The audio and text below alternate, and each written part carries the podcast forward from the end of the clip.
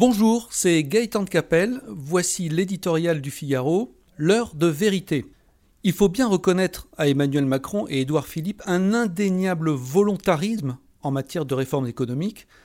Avec la loi travail et la SNCF, ils ont réalisé davantage en quelques mois que beaucoup d'autres en plusieurs années, mais dans une France si longtemps frappée d'immobilisme, le plus dur pour eux reste à faire, ouvrir enfin l'immense chantier de la dépense publique qu'ils promettent de réduire sans jamais préciser de quelle manière Feront-ils preuve de la même témérité pour s'attaquer au mammouth de l'administration, mettre de l'ordre dans le maquis des prestations sociales Avec les arbitrages très attendus du prochain budget, l'heure de vérité approche.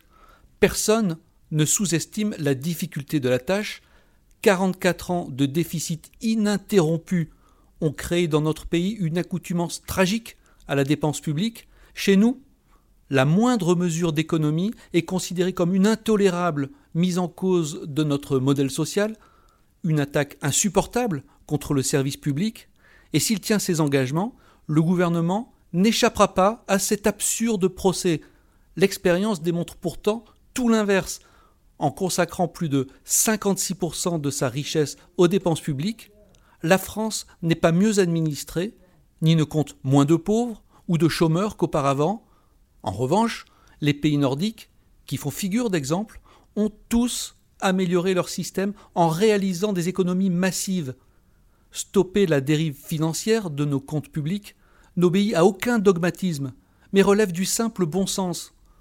Notre laxisme budgétaire, unique au monde, a créé une dette de 2200 milliards dont le remboursement des seuls intérêts saigne le pays de plus de 40 milliards chaque année, et il entretient par la même occasion une fiscalité démesurée qui pèse sur l'activité, sur la compétitivité, sur l'emploi.